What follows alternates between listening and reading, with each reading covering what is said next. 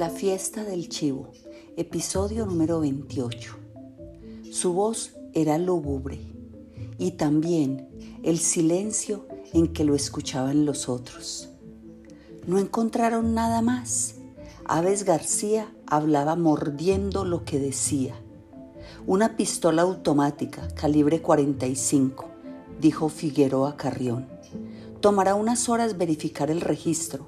Hay un carro abandonado a unos 200 metros del atentado, un Mercury.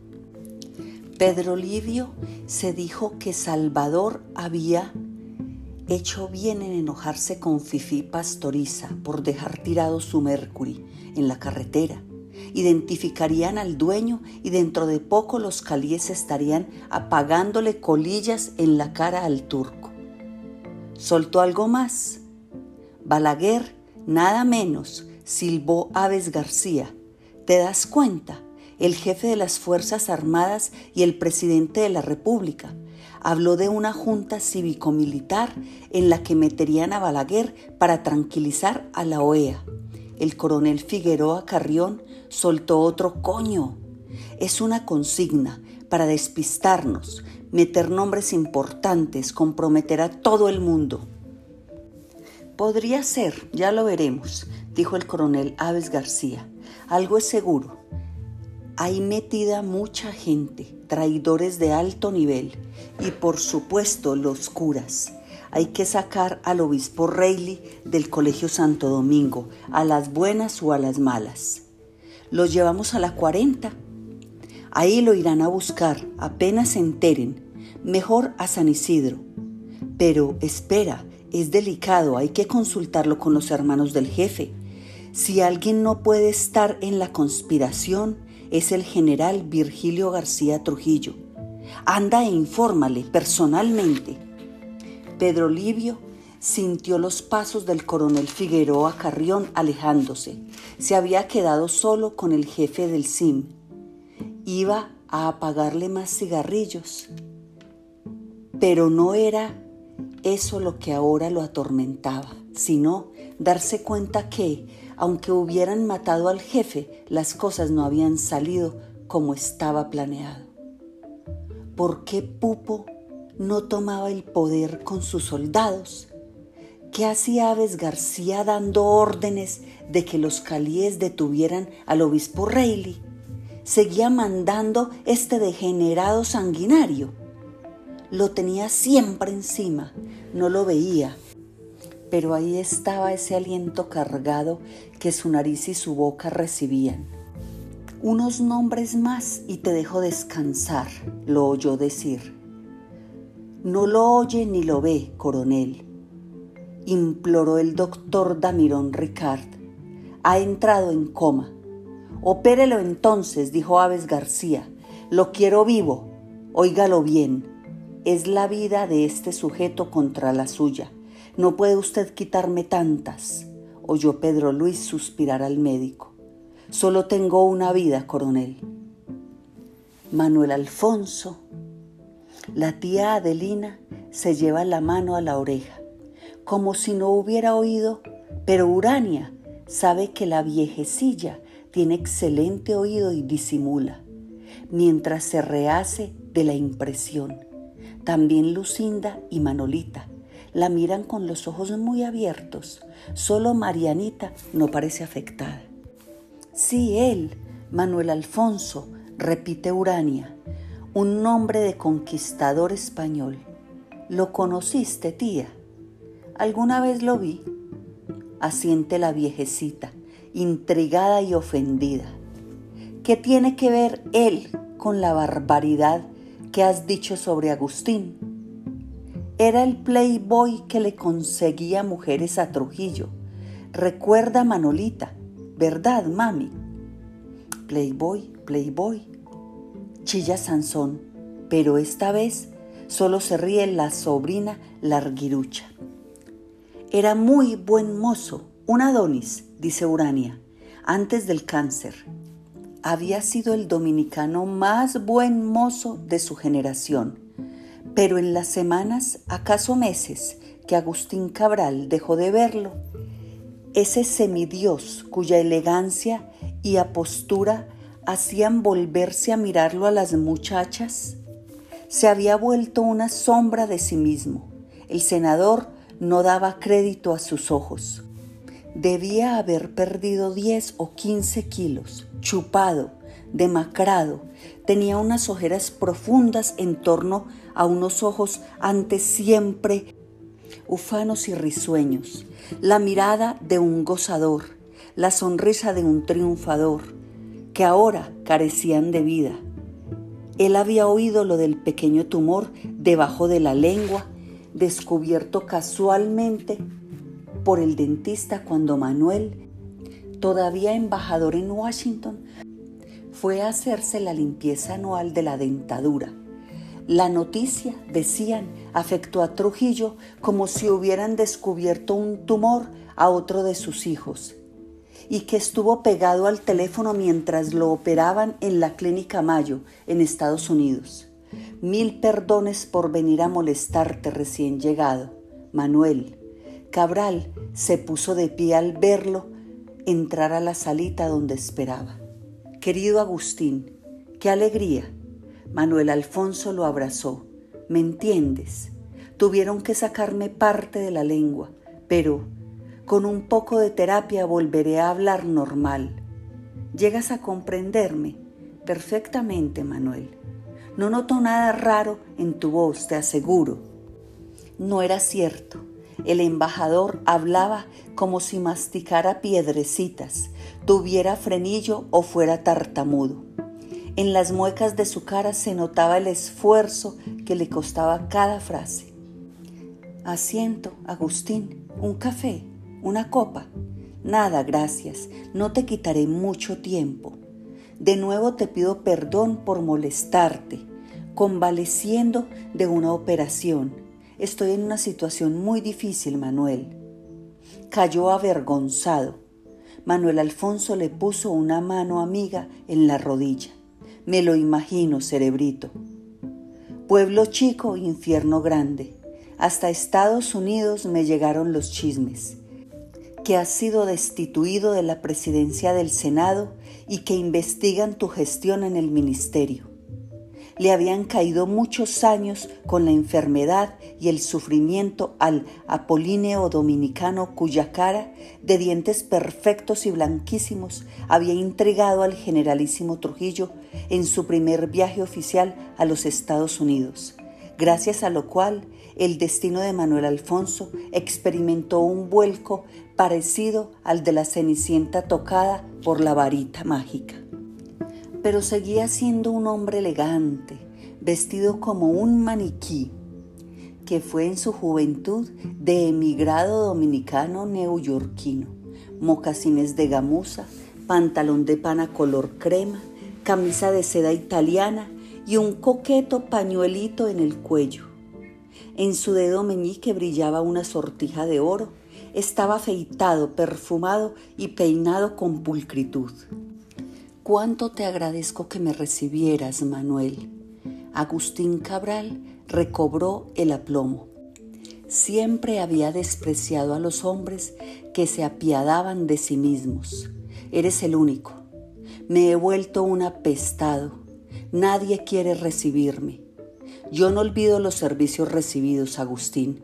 Siempre fuiste generoso, apoyaste todos mis nombramientos en el Congreso, me hiciste mil favores, haré lo que pueda.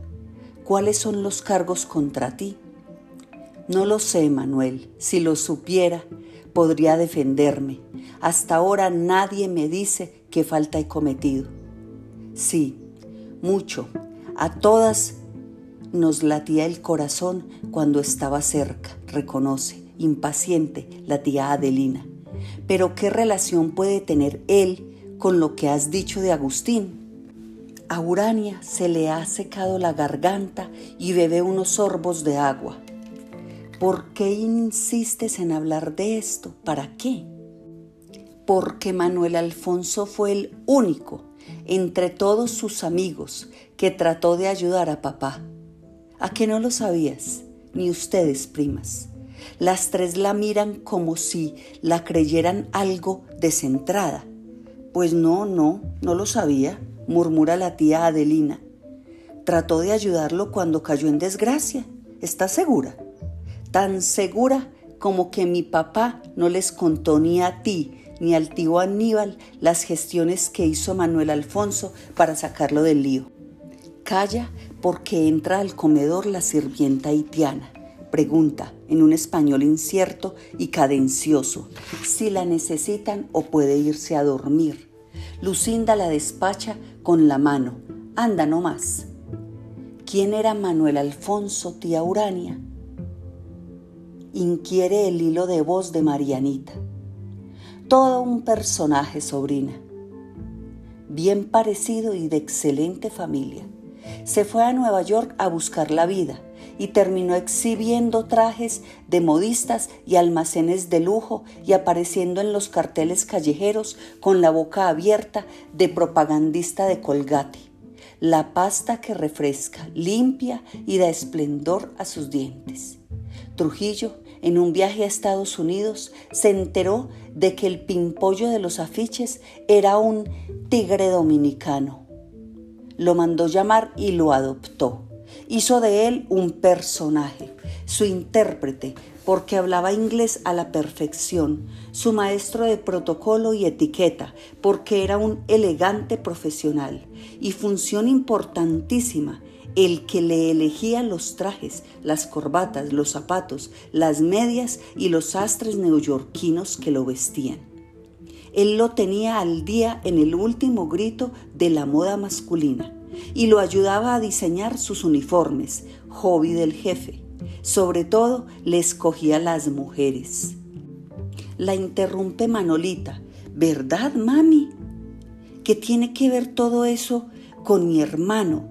La fulmina el puñito airado. Las mujeres eran lo de menos, sigue informando Urania su sobrina. A Trujillo le importaban un rábano, porque las tenía a todas. Los trajes y los adornos, en cambio, muchísimo. Manuel Alfonso lo hacía sentirse exquisito, refinado, elegante, como el Petronio de Cuo Vadis, al que siempre citaba. No he visto todavía al jefe, Agustín. Tengo audiencia esta tarde en su casa, en la estancia Radamés. Averiguaré, te prometo. Lo había dejado hablar sin interrumpirlo, limitándose a sentir y esperar, cuando el senador tenía una caída del ánimo y la amargura o la angustia le estropeaban la voz. Le contó lo que ocurría, lo que había dicho, hecho y pensado desde que, diez días atrás, apareció la primera carta en el foro público se volcó en ese hombre considerado, el primero que le mostraba simpatía desde aquel día funesto, contándole pormenores íntimos de su vida, dedicada desde los 20 años a servir al hombre más importante de la historia dominicana. Era justo que se negara a escuchar a alguien que desde hacía 30 años vivía por él y para él estaba dispuesto a reconocer sus errores si los había cometido, a hacer un examen de conciencia, a pagar sus faltas si existían, pero que el jefe le concediera cinco minutos al menos. Manuel Alfonso volvió a palmearlo en la rodilla.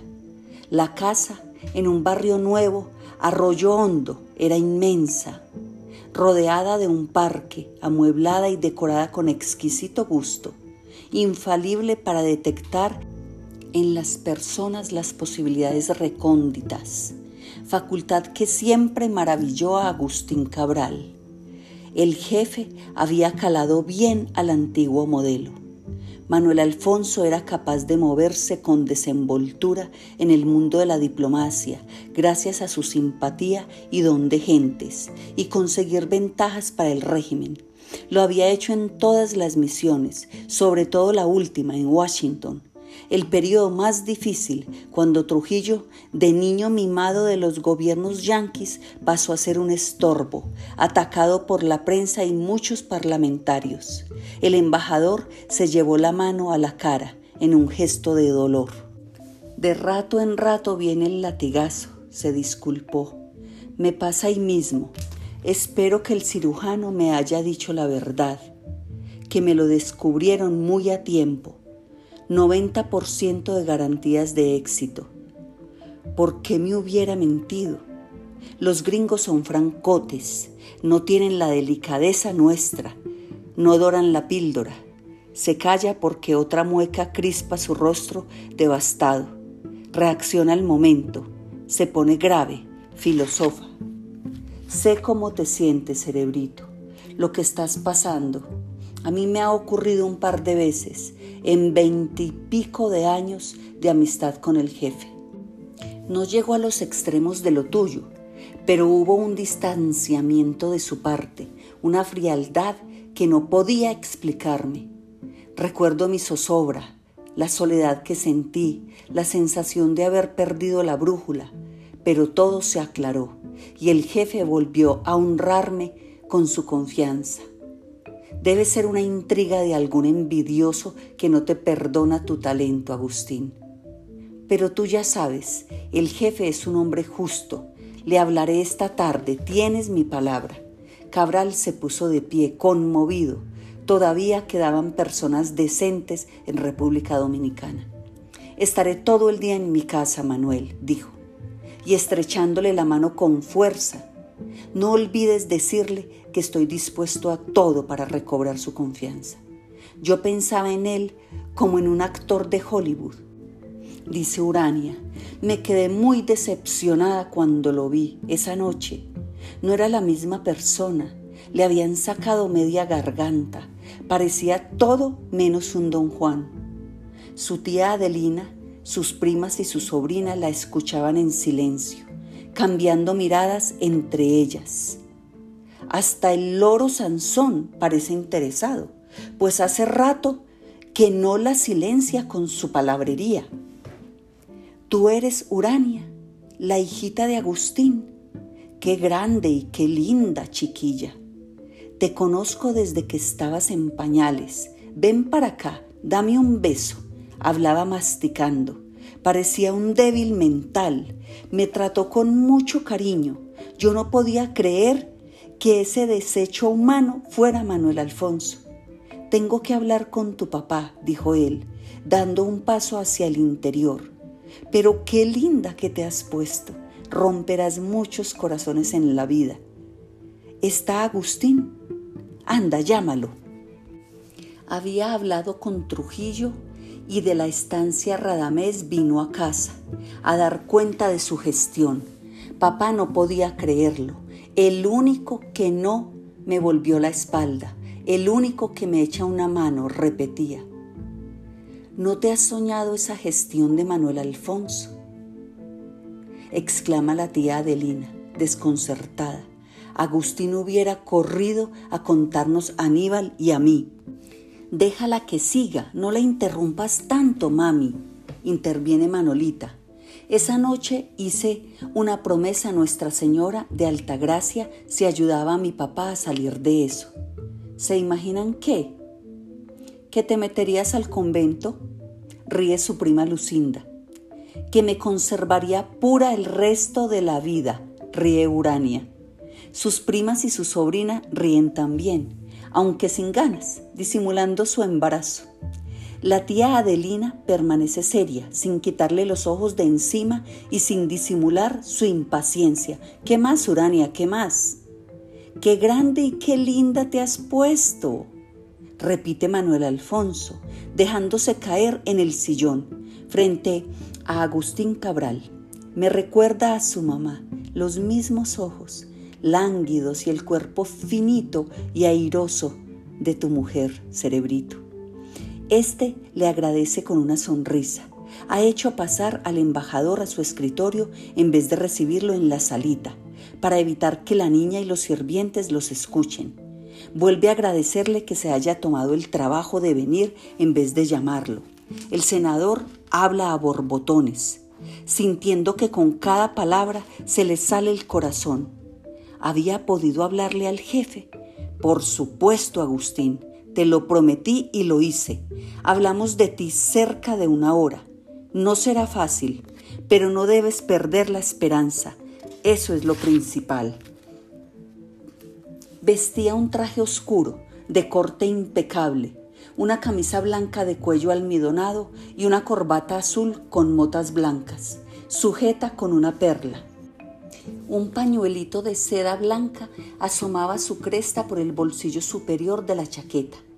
Y como al sentarse se había subido el pantalón para que no perdiera la línea, se le veían las medias azules, sin una arruga. Sus zapatos destellaban. Está muy dolido contigo, cerebrito.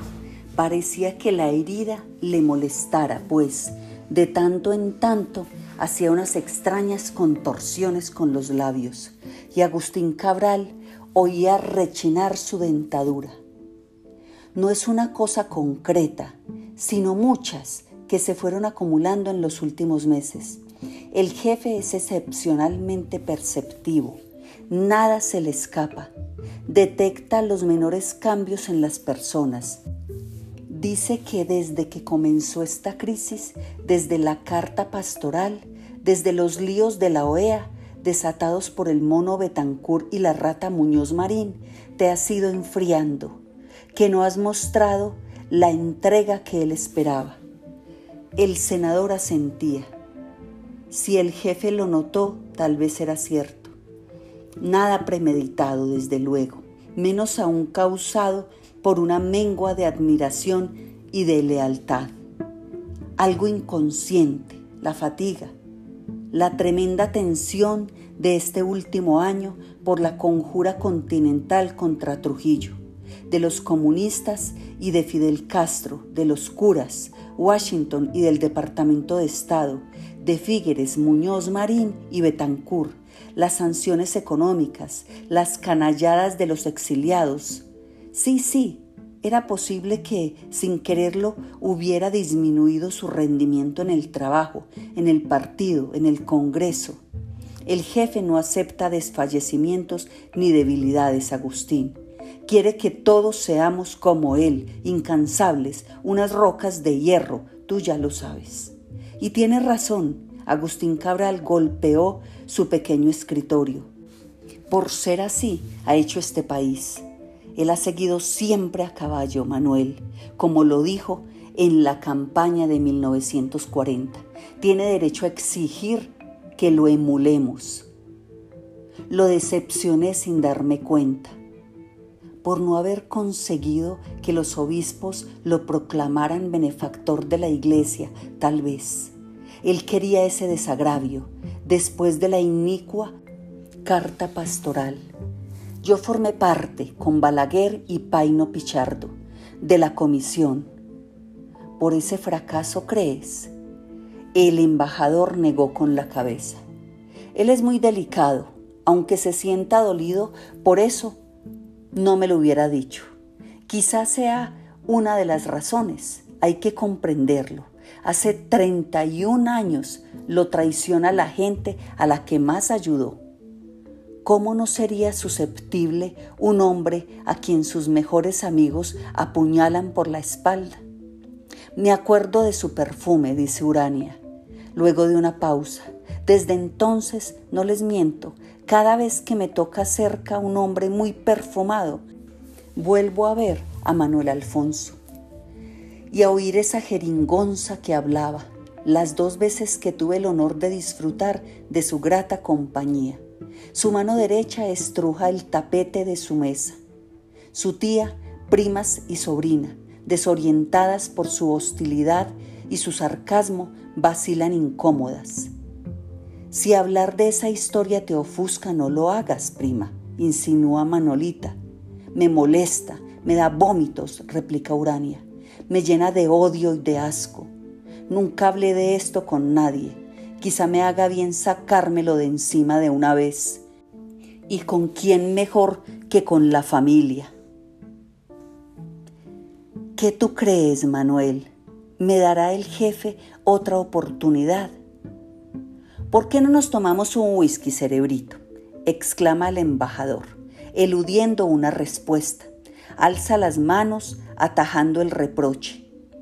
Sé que no debería, que me han prohibido el alcohol. Va, vale la pena vivir privándose de las buenas cosas. Un whisky de marca es una de ellas. Perdona, no te ofrecí nada hasta ahora. Claro, me tomaré un trago yo también. Bajemos a la sala. Uranita ya se habrá acostado, pero ella aún no se había ido a la cama. Acababa de terminar la cena y se pone de pie al verlos bajar por la escalera. Eras una niña la última vez que te vi, la alaba Manuel Alfonso, sonriéndole. Ahora eres una señorita muy bella. Ni tú habrás notado el cambio, Agustín. Hasta mañana, papi. Urania besa a su padre. Va a dar la mano al visitante, pero éste le adelanta la mejilla. Ella lo besa apenas, ruborizándose. Buenas noches, señor. Llámeme tío Manuel, la besa él en la frente. Cabral indica al mayordomo y a la sirvienta que pueden retirarse y él mismo trae la botella de whisky, los vasos, el baldecito con el hielo, sirve un trago a su amigo y se sirve otro, también en la roca. Salud, Manuel, salud, Agustín. El embajador paladea con satisfacción, entrecerrando los ojos. ¡Ah! ¡Qué agradable! exclama. Pero tiene dificultad para pasar el líquido, pues se le contrae la cara de dolor. Nunca he sido borracho, jamás perdí el control de mis actos, dice. Eso sí, siempre he sabido gozar de la vida. Incluso cuando me preguntaba si comería al día siguiente, supe sacarle el máximo placer a las pequeñas cosas, un buen trago, un buen tabaco, un buen paisaje, un buen plato guisado, una hembra que quiebra con gracia la cintura. Se ríe, nostálgico, y Cabral lo imita, sin ganas. ¿Cómo regresarlo a lo único que le importa? Por cortesía, domina su impaciencia. Hace muchos días que no toma un trago y los dos o tres sorbos lo han aturdido. Sin embargo, después de llenar de nuevo el vaso de Manuel Alfonso, llena también el suyo. Nadie diría que alguna vez pasaste apuros de dinero, Manuel. Trata de halagarlo. Siempre te recuerdo elegante, magnífico, pródigo, pagando todas las cuentas. El exmodelo meciendo el vaso, asiente, complacido. La luz de la araña le da de lleno en la cara y solo ahora Cabral advierte la sinuosa cicatriz que se le enrosca en la garganta. Duro para alguien tan orgulloso de su cara y su cuerpo haber sido tasajeado así. Yo sé qué es pasar hambre, cerebrito. De joven en Nueva York Llegué a dormir en las calles, como un Trump. Muchos días mi única comida fue un plato de fideos o un pan. Sin Trujillo, quién sabe cuál fuera mi suerte. Aunque gusté siempre a las mujeres, nunca pude hacer de gigoló, como nuestro buen Porfirio Rubirosa. Lo más probable hubiera terminado de puto callejero en el Bowery Bebe de un trago lo que queda en su vaso. El senador se lo llena.